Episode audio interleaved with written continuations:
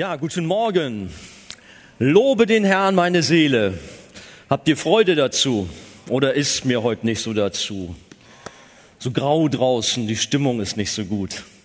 Nein, wir wollen dem David es gleich tun und uns auffordern. Lobe den Herrn meine Seele. Ich möchte nochmal die Verse 1 bis 5 gerade nochmal lesen. Lobe den Herrn meine Seele und alles, was in mir ist, seinen heiligen Namen. Lobe den Herrn meine Seele und vergiss nicht, was er dir Gutes getan hat, der dir alle deine Sünden vergibt und heilt alle deine Gebrechen, der dein Leben vom Verderben erlöst, der dich krönt mit Gnade und Barmherzigkeit, der dein Alter mit Gutem sättigt, dass du wieder jung wirst wie ein Adler. Halleluja. Lobpreis der Gnade Gottes, so habe ich die Predigt überschrieben dieser Psalm 103 und man kann sehen, dass der Psalm 104 da fast so ein bisschen nahtlos anschließt. Da heißt es dann auch gleich wieder, lobe den Herrn meine Seele, ähm, gehören zu den Höhepunkten des Lobpreises Gottes, also gerade auch der 103 in der ganzen Bibel. Ein Bibelkommentator hat gesagt, dieser Psalm ist einer der stärksten und reinsten Zeugnisse von Gottes Barmherzigkeit in der Heiligen Schrift weiß nicht, wie es dir gegangen ist, als du diesen Psalm auf dich hast wirken lassen zum ersten Mal, aber eigentlich wir kennen ihn alle und wissen, wie segensreich er ist, weil wir es erfahren haben. Zuerst besingt David, von dem dieser Psalm ja stammt, die Barmherzigkeit Gottes, die er ganz persönlich für sich erfahren hat. In den Versen 1 bis 5, gerade das, was ich nochmal wiederholt habe. Und danach rühmt er die großartigen Eigenschaften Gottes in den Versen 6 bis 19 und schließt dann mit einer Aufforderung an die ganze Schöpfung zum Lobpreis dieses großen Gottes. Was auffällt, dass sich die überwältigende, überwältigende Dankbarkeit über die Gnade Gottes wie ein roter Faden durch den ganzen Psalm durchzieht. Und dieses Lob der Gnade Gottes, dem sollten wir uns unbedingt anschließen. Ich denke, keiner wird sagen, das mache ich nicht, das interessiert mich nicht. Denn wir haben alle die Gnade Gottes mächtig erfahren in unserem Leben oder wenigstens die meisten hier von uns. Und so wollen wir, denke ich, heute Morgen auch wirklich einen Lobpreis zur Ehre Gottes geben, gerade auch im Hinblick auf Advent und Weihnachten. Das passt alles sehr, sehr gut. Lobe den Herrn, meine Seele und, das, und alles, was in mir ist, seinen heiligen Namen. Mein erster Punkt, rede mal Klartext mit dir selbst. Der Psalm stammt sicherlich aus späteren Lebensjahren Davids, wo er auf manche Erfahrungen zurückblicken konnte und auch das Alter spürbar geworden ist. Kommt ja auch drin vor. Die Länge trägt die Last, sagt ein Ausspruch, und äh, mit den Jahren kann manches zur Routine werden. Ich habe einmal in meiner Zivildienstzeit in einem Altenheim gearbeitet und habe das schon festgestellt, wie dann so manche alte Leute wirklich so einen ganz minutiös geplanten Tagesablauf hatten.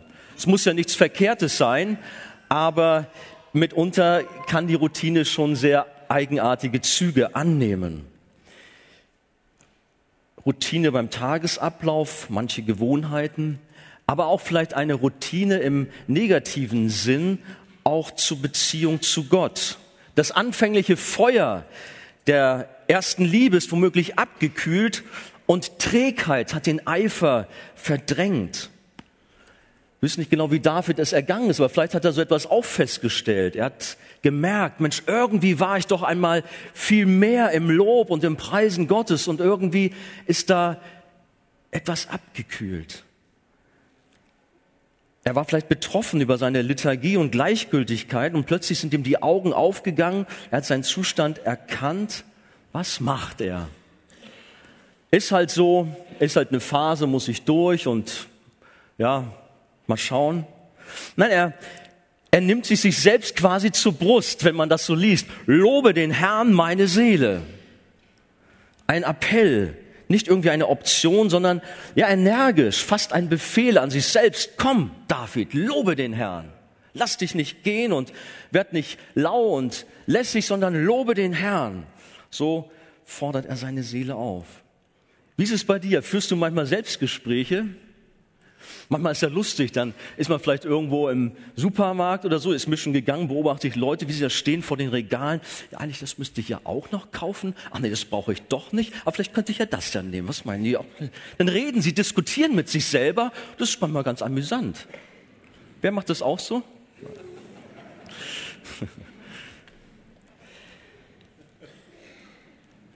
Wann wir das manchmal machen, auch wenn wir über Probleme nachdenken ah, Mensch, hätte doch so und so und dann wälzt man und ist in Gedanken vielleicht die ganze Nacht damit beschäftigt. Da sind manche Zwiegespräche. Aber ich meine nicht das Grübeln über Probleme, sondern so wie David es sie getan hat. Und wenn du es nicht kennst oder auch nicht tust, dann geh doch mal in dich und rede doch mal mit deiner Seele, da wo es nötig ist. Stell dich gegebenenfalls vor den Spiegel, guck dich an, wenn du Defizit in deinem Leben erkennst, und dann sagst du, Mensch, setz deinen Namen ein, du, das muss sich dringend ändern. Das kann nicht so weitergehen. Komm, lobe den Herrn, ändere dein Leben, bete Gott an. So ein Selbstgespräch fängt vielleicht schon früh am Morgen an, wenn du am liebsten noch schlafen möchtest.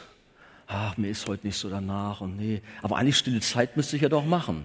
Komm, mach stille Zeit, steh auf und suche den Herrn und lies in der Bibel. Geht's weiter in den Tag hinein, verschiedene Herausforderungen und am liebsten würde man sich oftmals gar nicht als Christ outen. Aber auch da, komm, stell dich zu deinem Herrn. Kneif jetzt nicht, verkriech dich nicht, sondern bezieh Position. Es gibt viele Möglichkeiten, auch da sich selbst aufzufordern und auch ein Appell an sich selbst zu richten. Dann auch am Abend. Am liebsten würde man sich ins Bett fallen lassen, ohne den Tag auch mit den Herrn abzuschließen. Auch da nochmal. Komm, denke daran, was der Herr auch dir heute Gutes getan hat. Und man ermutigt sich, Jesus mit ganzer, echter Hingabe nachzufolgen. Aber so kommen wir auch schon zum zweiten. Vergiss nicht Gott zu danken. Wir haben gelesen, lobe den Herrn, meine Seele, und vergiss nicht, was er dir Gutes getan hat. Hab gerade schon den Supermarkt erwähnt. Vor einiger Zeit stehe ich da an der Kasse, Einkaufswagen voll. Oder auf dem Laufband ist es ja erstmal. Nee, da war er schon im Einkaufswagen drin. Und dann PIN eingeben. Ich habe die PIN vergessen. Ich gehe ja langsam auf die 50 zu, da wird man ja schon, man wird ja älter. Aber das ist mir echt noch nie passiert. Habt das mal gehabt? Ist ja peinlich, das ist eine lange Schlange.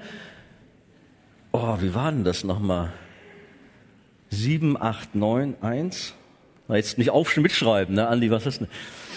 Also ich war wirklich irritiert. Mir kam es nicht mehr. Es war weg. Vergessen. Meine Zeit, Andi.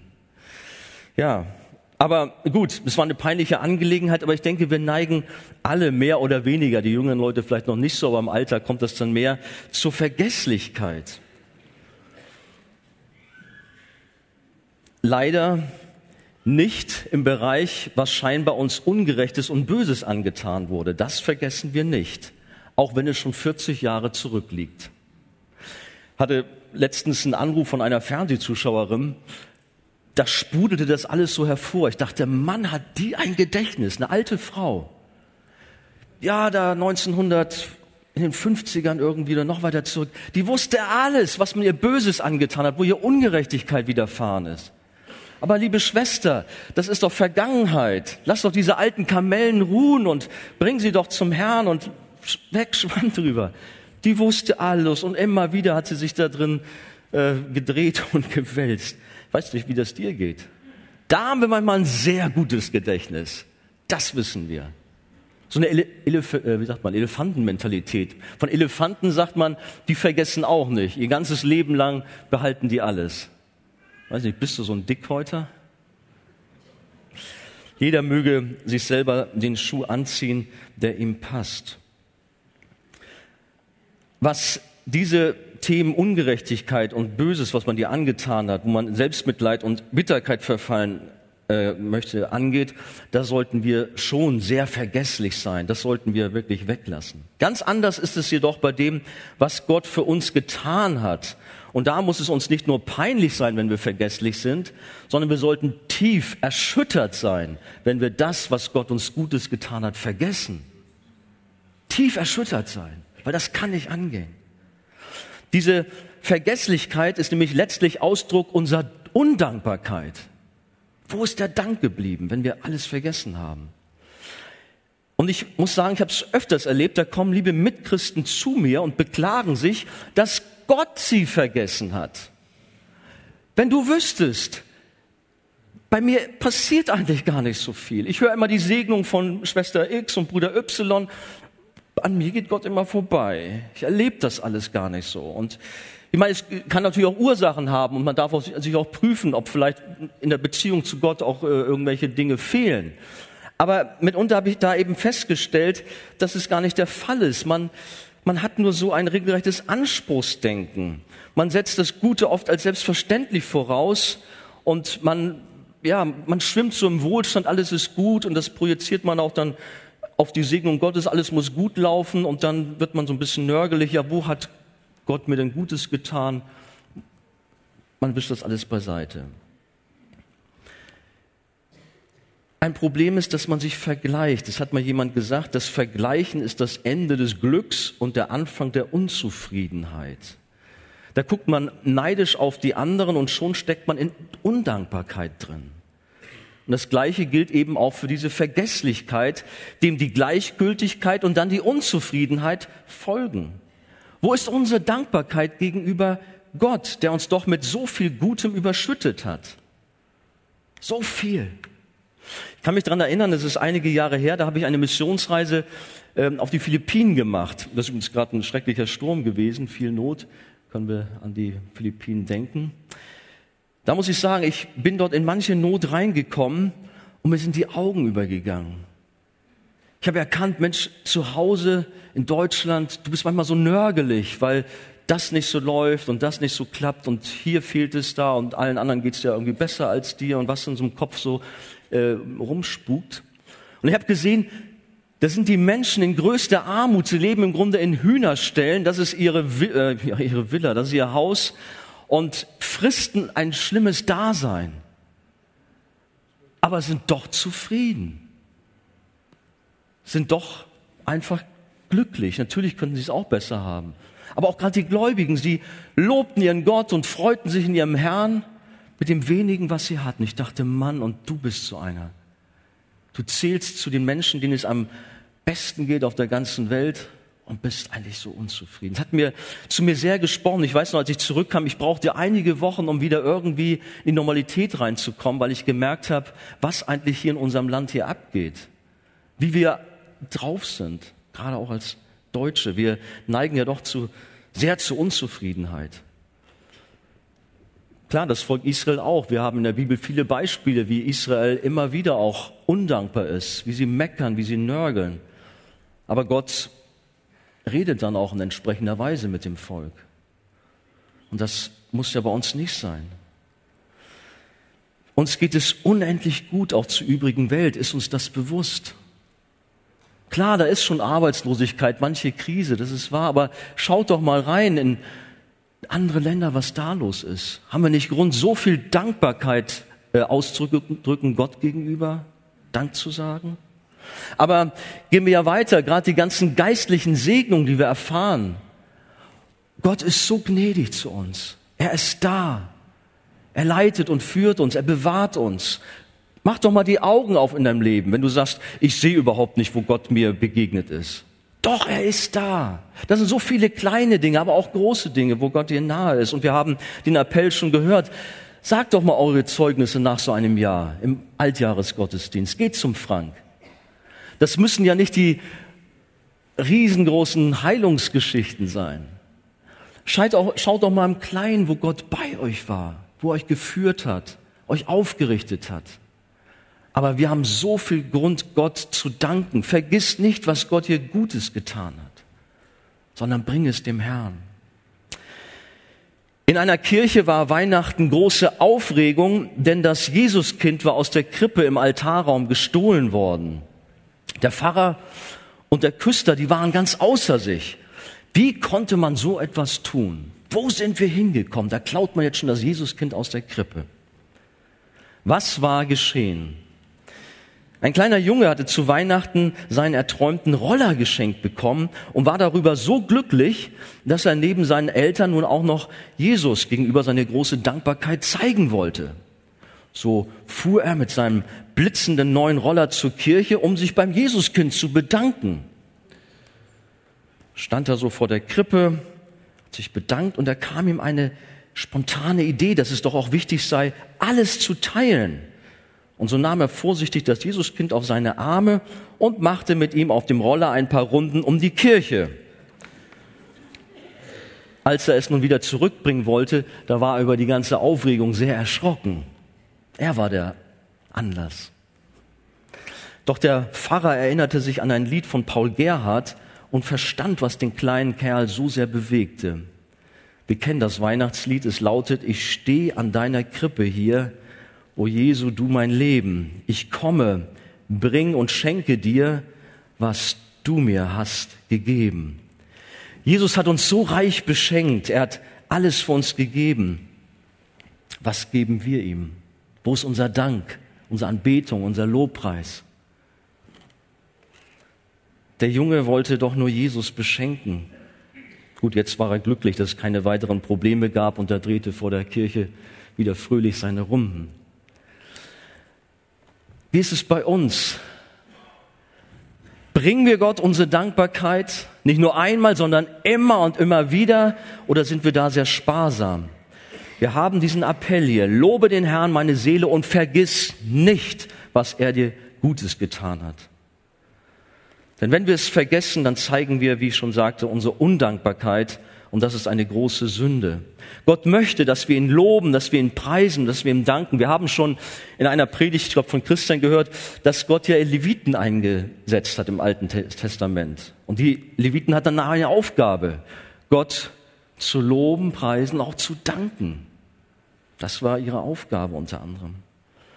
Oder wir erinnern uns an viele Persönlichkeiten aus der Bibel, die es sich zu eigen gemacht haben, Gott regelmäßig zu danken und zu loben. Da ist ein Daniel zum Beispiel. Wisst ihr, wie er das gemacht hat? Dreimal täglich ist er auf seine Knie gegangen, hat das Fenster geöffnet und hat seinem Herrn gedankt und ihn gelobt, ist dafür nachher auch in die Grube marschiert. Aber er blieb dabei. Eine wunderbare Angewohnheit. Und wir sollten auch da uns das viel mehr zu eigen machen, Gott zu danken und zu loben in regelmäßigen Abständen, mehrfach sogar. Gehen wir weiter.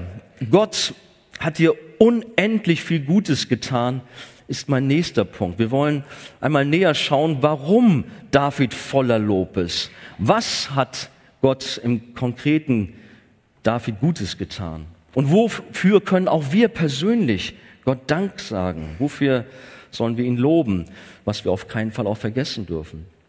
Wie schon sagte, in diesem Psalm stellt David zunächst die unendliche Barmherzigkeit Gottes in seinem persönlichen Leben heraus. Die Verse eins bis fünf, wenn du die Bibel auf dem Schoß hast. Da kann man Gott loben und danken. Und genau genommen sind es sechs besondere Belege. Martin Luther hat gesagt, sechs Wohltaten Gottes nannte er das. Das sind Vergebung, Heilung, Erlösung, Krönung, Erfüllung und Erneuerung. Als erstes führt David nicht Heilung und spektakuläre Zeichen und Wunder in seinem Leben an, die er sicherlich auch erlebt hat, sondern die Vergebung der Sünde.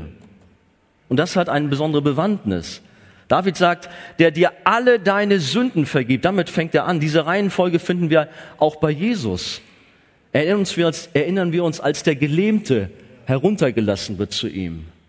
Da ist eine große Not. Seine Freunde bringen ihm, er ist gelähmt, er kann nicht laufen. Komm, Jesus, rühre ihn an, heile ihn, dass er wieder laufen kann. Was macht Jesus? Im Namen, ja, meinem Namen steh auf und geh. Nein, er fängt erstmal anders an. Deine Sünden sind dir vergeben, sagt er. Das ist das Wichtigste. Das ist Entscheidende. Vergebung der Sünde ist das Wichtigste und Größte. Heute mag man über das Thema Sünde und Buße nicht mehr so offen sprechen, sondern hat stattdessen oft mehr Heilung und Wohlstand im Fokus, weil man meint, dass dies besser bei den Menschen ankommt. Ich rede von den Gemeinden. Da bietet man, was ja nicht verkehrt ist, auch in den Einkaufspassagen zum Teil Gebet an. Aber steht dann immer im Vordergrund Heilung und man kann irgendwelche prophetischen Worte empfangen. Viel wichtiger wäre den Menschen zu sagen, du hast ein Problem, du musst brauchst Vergebung deiner Sünde, oder? Ist doch viel entscheidender. Was nützt es, wenn sie geheilt sind und gehen doch in die Hölle? Das ist etwas, was mir doch immer mehr auffällt. Siehst die, die Vergebung der Sünde ist der großartigste Erweis der Gnade Gottes in unserem Leben. Sie ist die Grundvoraussetzung für alles andere, was als Grund für Dank und Lobpreis genannt wird. Der Vater hat uns vergeben durch das Erlösungswerk seines Sohnes am Kreuz. Und er vergibt immer noch. Er vergibt heute Morgen. Du darfst zu ihm kommen und darfst ihn um Vergebung bitten. Jesus sitzt zur Rechten seines Vaters und ist unser Anwalt und Fürsprecher für immer. Seine Gnade reicht nicht nur für ein paar Sünden, nein, Gott vergibt alle unsere Sünden. Oder im 1. Johannes 1, Vers 9 diese bekannten Worte, er reinigt uns von aller Ungerechtigkeit, wenn wir ihn darum bitten. Aber dann heißt es hier auch weiter, er heilt alle deine Gebrechen.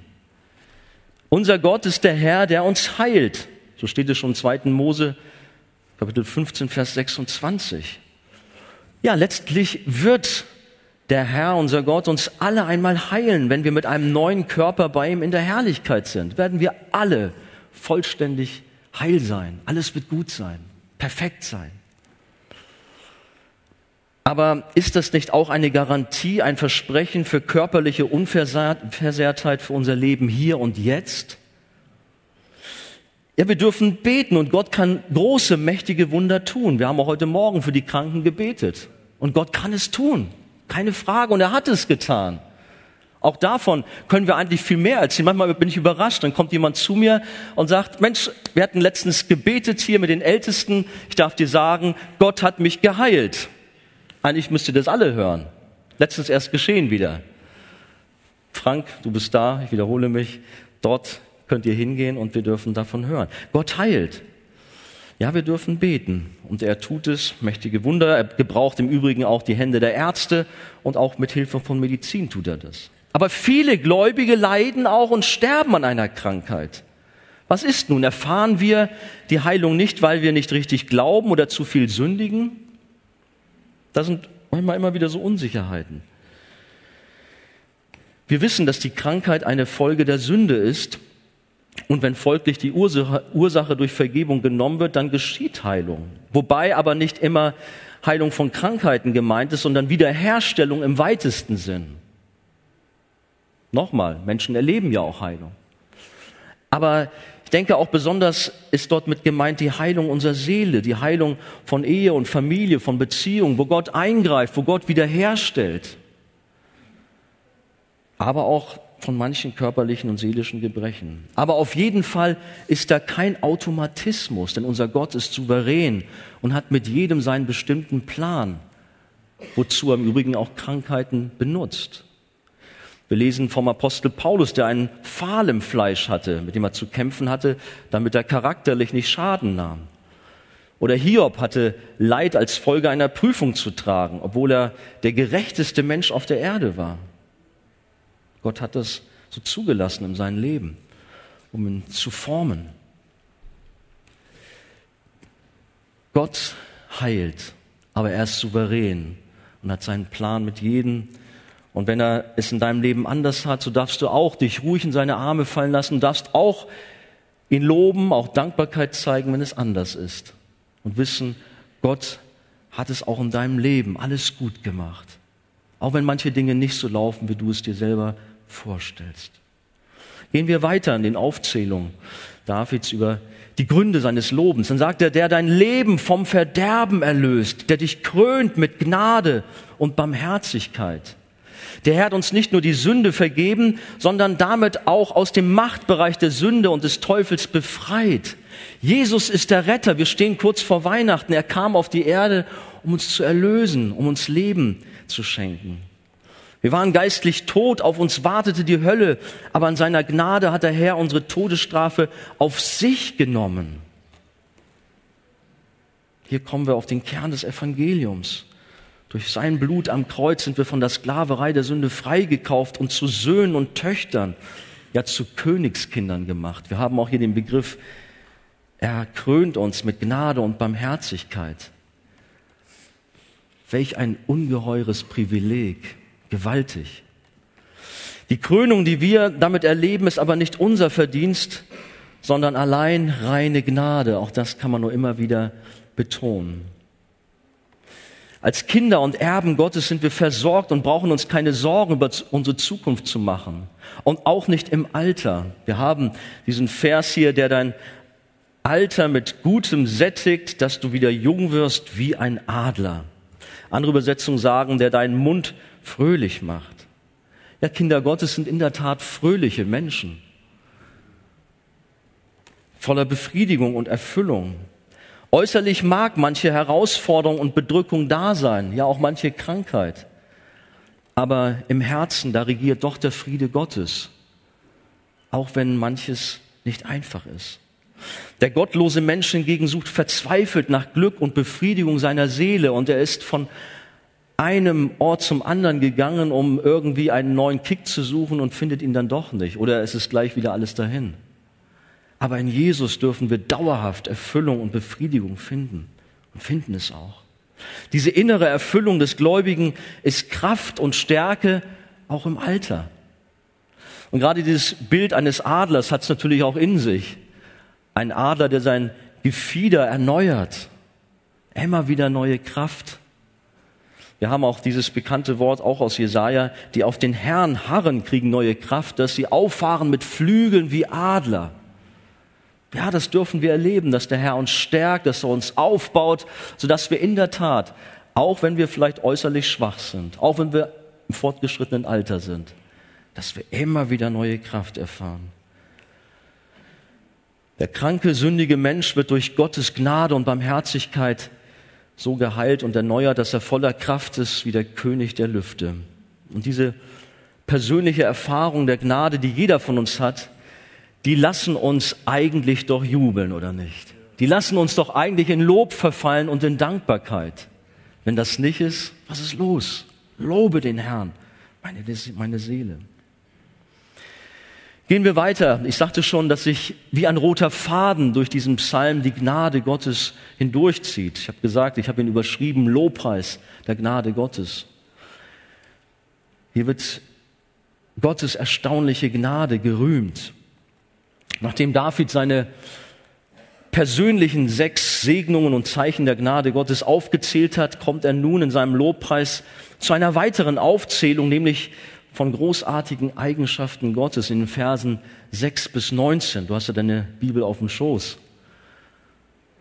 Und diese großartigen Eigenschaften Gottes sind ja letztlich die Grundlage für unsere persönlichen Segnungen und damit auch für unseren Lobpreis. Was kommt als erstes?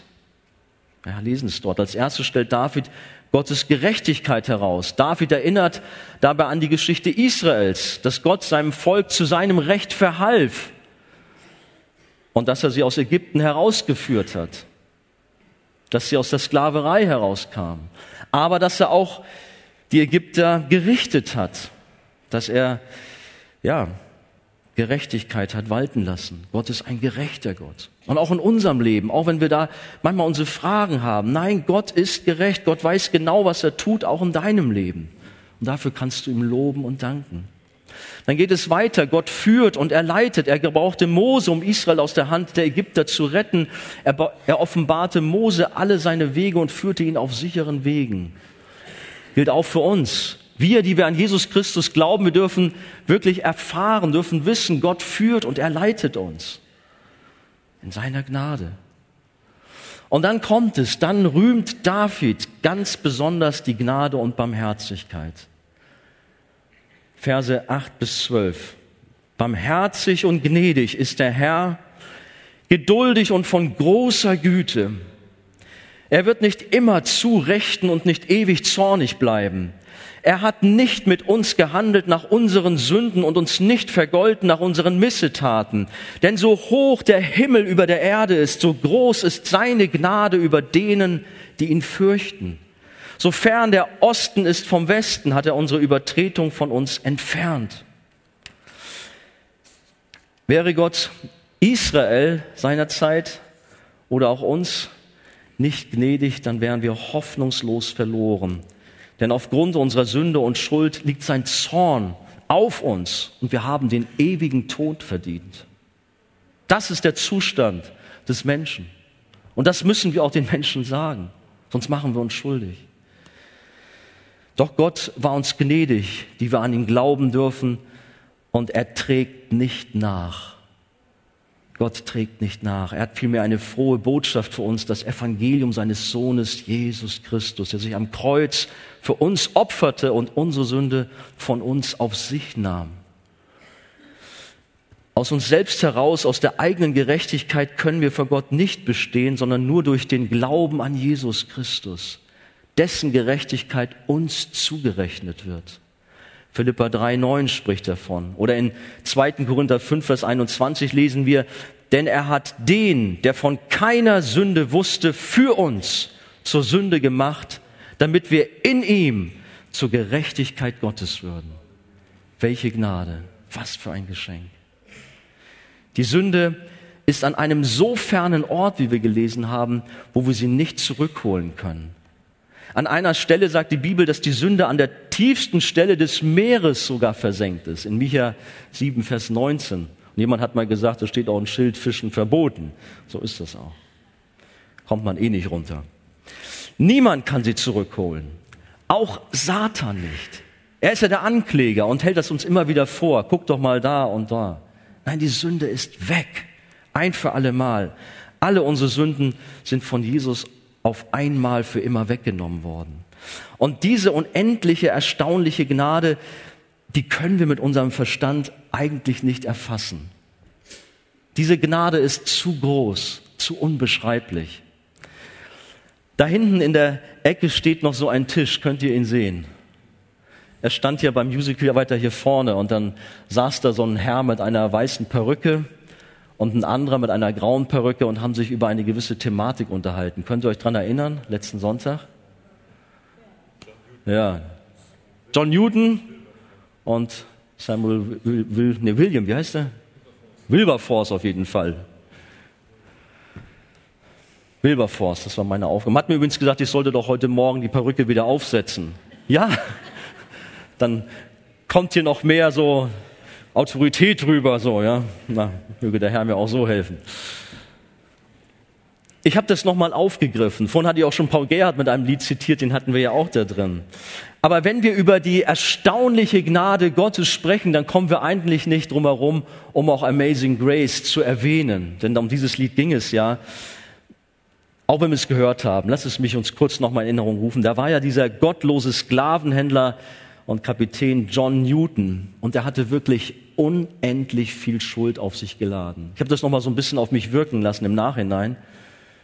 Das war ja wirklich ein Halunke, ein Verbrecher äh, der besonderen Art. Ich meine, Titus hat es auch gesagt als äh, John Newton, dass er da 20.000 Menschen möglicherweise auf dem Gewissen hatte, die auf seinen Sklavenschiffen elendig zugrunde gingen. Die waren ja eingefärcht in so kleine Kammern auf diesen Schiffen. Einer neben den anderen. Das war ja furchtbare Zustände. Die waren da angekettet, sie bekamen keine Verpflegung, kaum was zu trinken und äh, Toiletten gab es da auch nicht. Misshandlungen fanden statt, die Frauen wurden vergewaltigt, es waren schreckliche Zustände. Nur mal so, dass ihr eine Ahnung habt. Die saßen da ja nicht auf dem Schiff eine Kreuzfahrt und nein, das waren brutale, schlimmste Zustände, man kann sich das überhaupt nicht vorstellen. Und wenn dann so ein paar hundert da waren, dann kamen nur ganz wenige Leben drüben an von Afrika nach Amerika. Deswegen diese Zahl 20.000, die wird schon hinkommen, die er da auf dem Gewissen hat.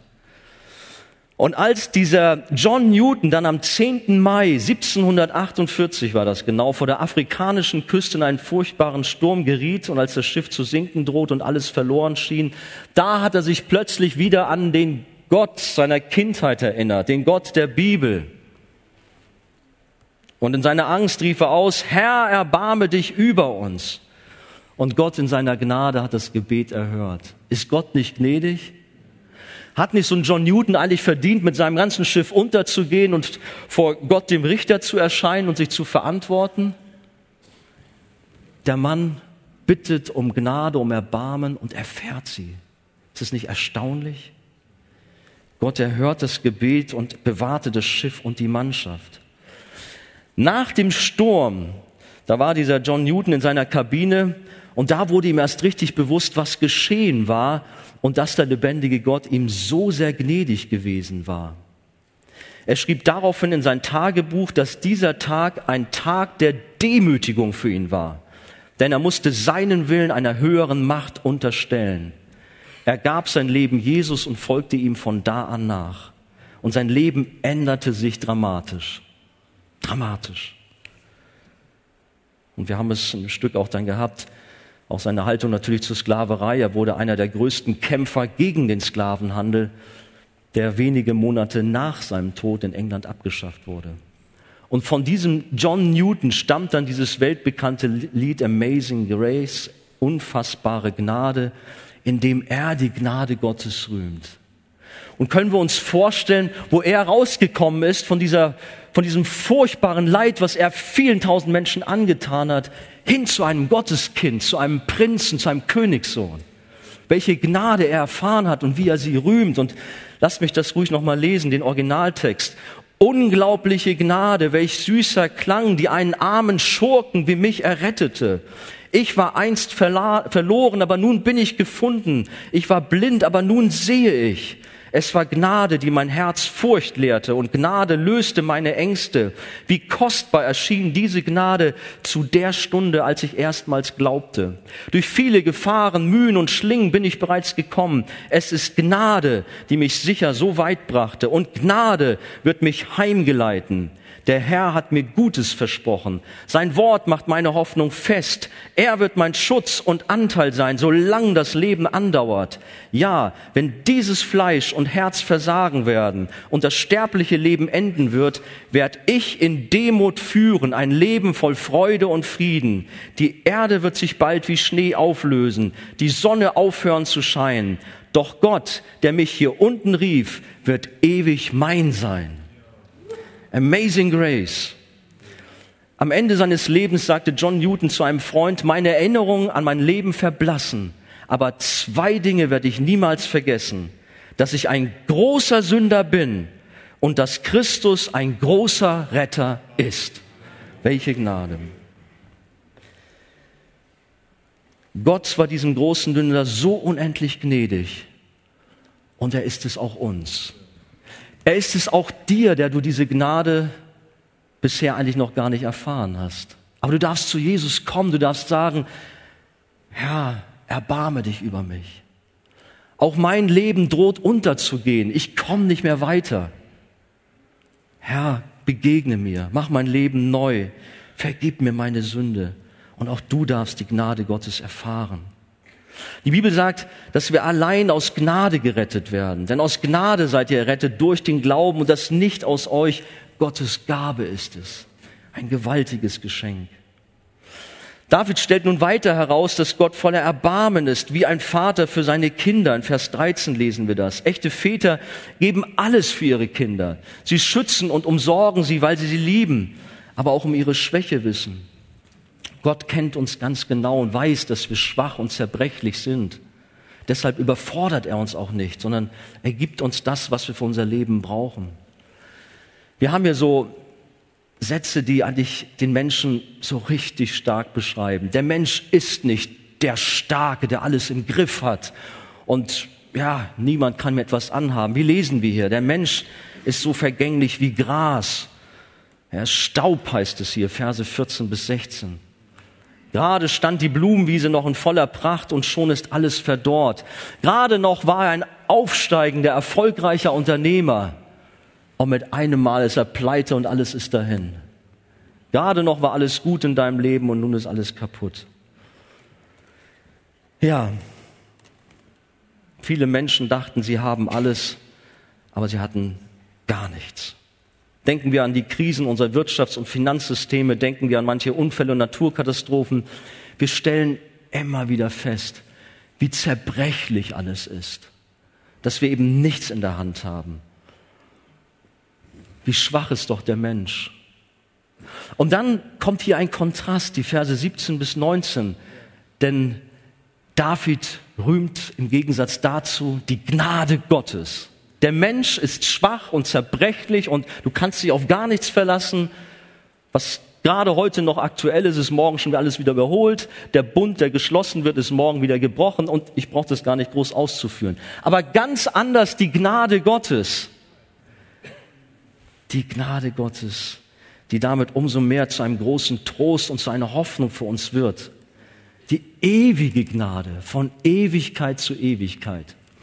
Ihr müsst mal den Psalm 136 aufschlagen. Kennt ihr den auch? Den müssten wir fast auch nochmal durchnehmen. auch ein schöner Psalm. Da kommt es den ganzen Psalm über. Geht los, dank dem Herrn, denn er ist freundlich, denn seine Gnade währt ewiglich. Dann wieder dank dem Gott der Götter und immer wieder, denn seine Gnade währt ewiglich. Das zieht sich durch den ganzen Psalm durch. Immer wieder werden Dinge aufgeführt, wie Gott seine Gnade erweist. Kannst du das nicht auch sagen in deinem Leben? Irgendwie ein Erlebnis, eine Erfahrung und dann sagst du, denn seine Gnade währt ewiglich. Das kannst du jeden Tag aufs Neue mehrfach sagen. Gottes Gnade währt ewiglich. Sie reicht nicht von morgens bis zum Mittag und dann bist du ohne Gnade und ah, wie wird das alles? Nein, seine Gnade währt ewiglich. Sie begann bereits vor Grundlegung der Welt, als er einen ewigen Plan für seine Kinder machte. Da war die Gnade da. Und trotz mancher Turbulenzen in unserem Leben brauchen wir uns nicht zu fürchten, denn seine Gnade trägt uns durch. Seine Gnade ist immer bei dir. Immer und überall. Und sie trägt uns durch bis ans Ende, wie wir auch dem Lied von Amazing Grace gehört haben. Auch der John Newton hat das beschrieben. Bis ans Ende, wenn wir unserem Herrn von Angesicht zu Angesicht sehen dürfen. Aber hier wird auch die Verantwortung des Menschen deutlich angesprochen. Es geht eben nicht um billige Gnade als ein Freibrief zur Sünde, sondern ganz im Gegenteil. Galater 5 sagt das auch zum Beispiel, die Gnade verpflichtet uns, Gott wohlgefällig zu leben. Echte Nachfolger Christi sind nur die, die in Ehrfurcht Gottes Wort gehorchen und nach seinen Geboten leben, die Gott fürchten und den Bund bewahren. Wenn du ein eigenes Leben der Sünde führst, wenn du die Gebote Gottes mit Füßen trittst, dann frage dich, ob du überhaupt ein Kind Gottes bist. Dann hast du ein Problem und dann beruf dich nicht auf die Gnade. Ja, vielleicht ja, doch. Bitte Gott um Gnade. So muss man sagen, dass er dir gnädig ist und dein Leben verändert. Aber auch in unserem Leben der Nachfolge sind wir ja nicht auf uns selbst angewiesen, auch wenn ich gerade die Verantwortung anspreche, sondern auch da dürfen wir erleben, dass es Gottes Gnade ist, die uns in der Heiligung führt, die uns verändert. Eins der Ziele der Gnade ist nämlich unsere Heiligung und ohne die niemand den Herrn sehen wird.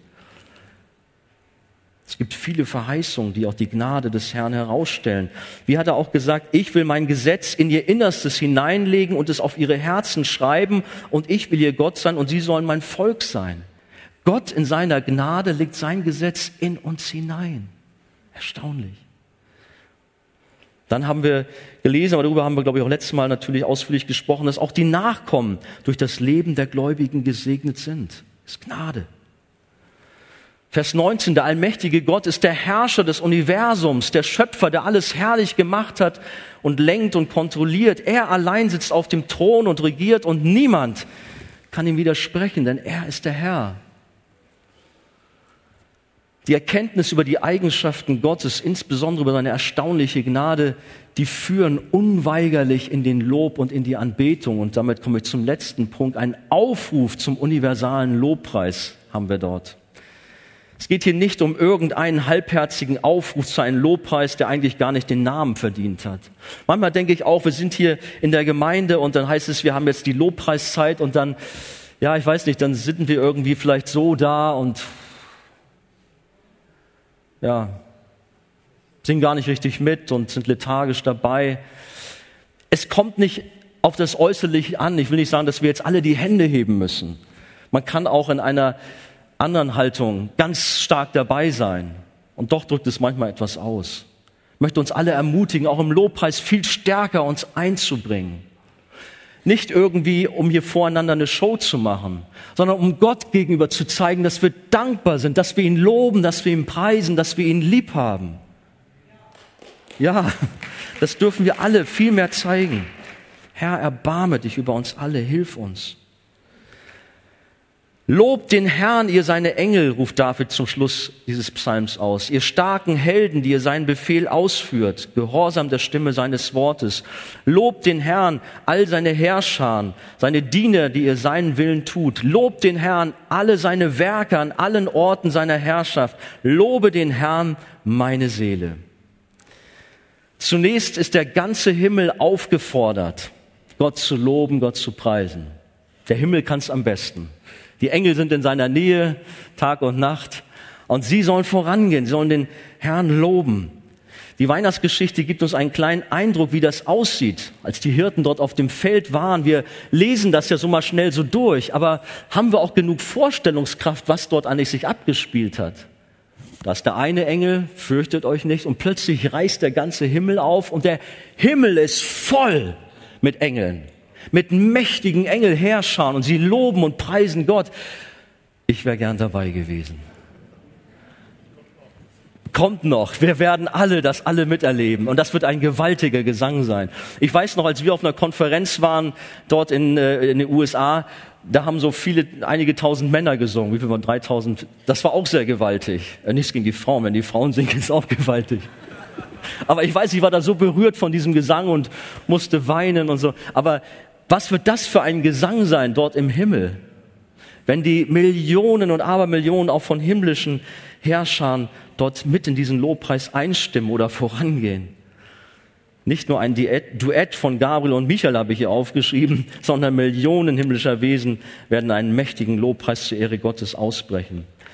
Wir sind schon ergriffen, oder zumindest geht's mir so, wenn mitunter Zehntausende Gott Loblieder singen. Ich bekomme richtig Gänsehaut. Ist mir letztens so gegangen, ähm, ich habe da so einen Videoclip gesehen aus Ägypten. Wir wissen ja um die furchtbaren Zustände, die da herrschen und auch, äh, dass dort auch Gefahr ist, dass die Christen mehr und mehr auch verfolgt werden.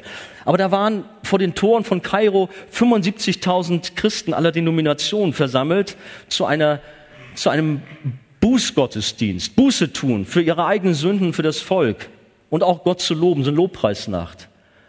Oh, das hat mich ergriffen. Diese vielen Menschen zu sehen, auch die Umstände zu wissen, in denen sie sich befinden und wie sie die Hände zum Himmel emporstreckten und wie sie ihn lobten, wie sie äh, über Minuten lang immer nur skandierten Jesus, Jesus und dann einem Klatschrhythmus. Muss ich euch mal zeigen. Gut. Aber da kriege krieg ich Gänsehaut. Aber es ist nichts im Vergleich dazu, wenn der ganze Himmel im Lobpreis verfällt. Gewaltig. Möge Gott uns dafür irgendwie äh, ein Verständnis geben. Aber weiter gilt der Aufruf allen Werken Gottes und damit ist die gesamte Schöpfung, wie sie auch gerade im Psalm 104 besungen wird, gemeint. Das sind natürlich alle Menschen ohne Ausnahme gemeint. Jedes Knie wird sich einmal vor Gott beugen, jede Zunge wird bekennen, ohne Ausnahme. Alle.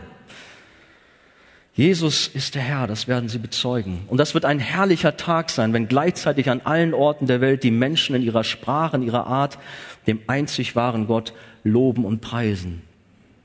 Aber es geht noch weiter. Und das sprengt vermutlich auch unsere Vorstellungskraft, denn eigentlich ist damit auch gemeint, dass alle Tiere, alle Bäume und Blumen, ja auch die Berge und das Meer aufgerufen sind, Gott zu loben und den Schöpfer anzubeten. Ach, Andi, Nein. Paulus beschreibt in Römer 8 auch, dass die Schöpfung sich danach sehnt, erlöst zu werden. Die Schöpfung. Nicht die Menschen nur, sondern auch die Pflanzenwelt, die Tierwelt. Sie sehnt sich nach Erlösung. Und im Jesaja habe ich doch so schöne Verse noch gefunden. Die wollte ich noch schnell euch bringen. Die Zeit schreitet vor. Wie heißt es da in Jesaja 44, Vers 23 zum Beispiel. Frohlockt ihr Himmel, denn der Herr hat es vollbracht. Jauchzt ihr Tiefen der Erde. Brecht in Jubel aus, ihr Berge und Wälder, samt allen Bäumen, die darin sind. Denn der Herr hat Jakob erlöst und an Israel verherrlicht er sich. Oder Jesaja 55, Vers 12. Die Berge und Hügel sollen vor euch in Jubel ausbrechen und alle Bäume des Feldes in die, in die Hände klatschen. Als kleiner Junge wir wohnten damals in Hessen, da habe ich oft aus dem Fenster rausgeguckt und habe gesehen, wie die Bäume am gegenüberliegenden Hang sich so im Wind bewegt haben. Da habe ich auch schon so empfunden, Mensch, die Bäume, die sprechen da miteinander und die sind da zugange, die machen da irgendwas. Die ganze Schöpfung, die lobt und preist den Herrn, heißt es hier. Und zum Schluss kommt der Psalmist dann wieder zu sich selbst zurück. Lobe den Herrn, meine Seele. Er darf nicht fehlen. Wenn die alle schon am Loben und Preisen sind, dann muss er selber natürlich auch dabei sein. Das ganze Universum wird den Herrn für seine Gnade und Güte loben. Und ich denke, wir können und sollen jetzt schon, heute Morgen hier in der Arche, anfangen, nicht nur anfangen, wir machen das ja schon, aber weitermachen, Gott zu loben und zu preisen und ihm Dank zu sagen für seine Gnade, für das Kreuz, für das, was du persönlich erfahren hast. Und das ist so viel, so viel. Komm, lobe den Herrn, meine Seele. Amen.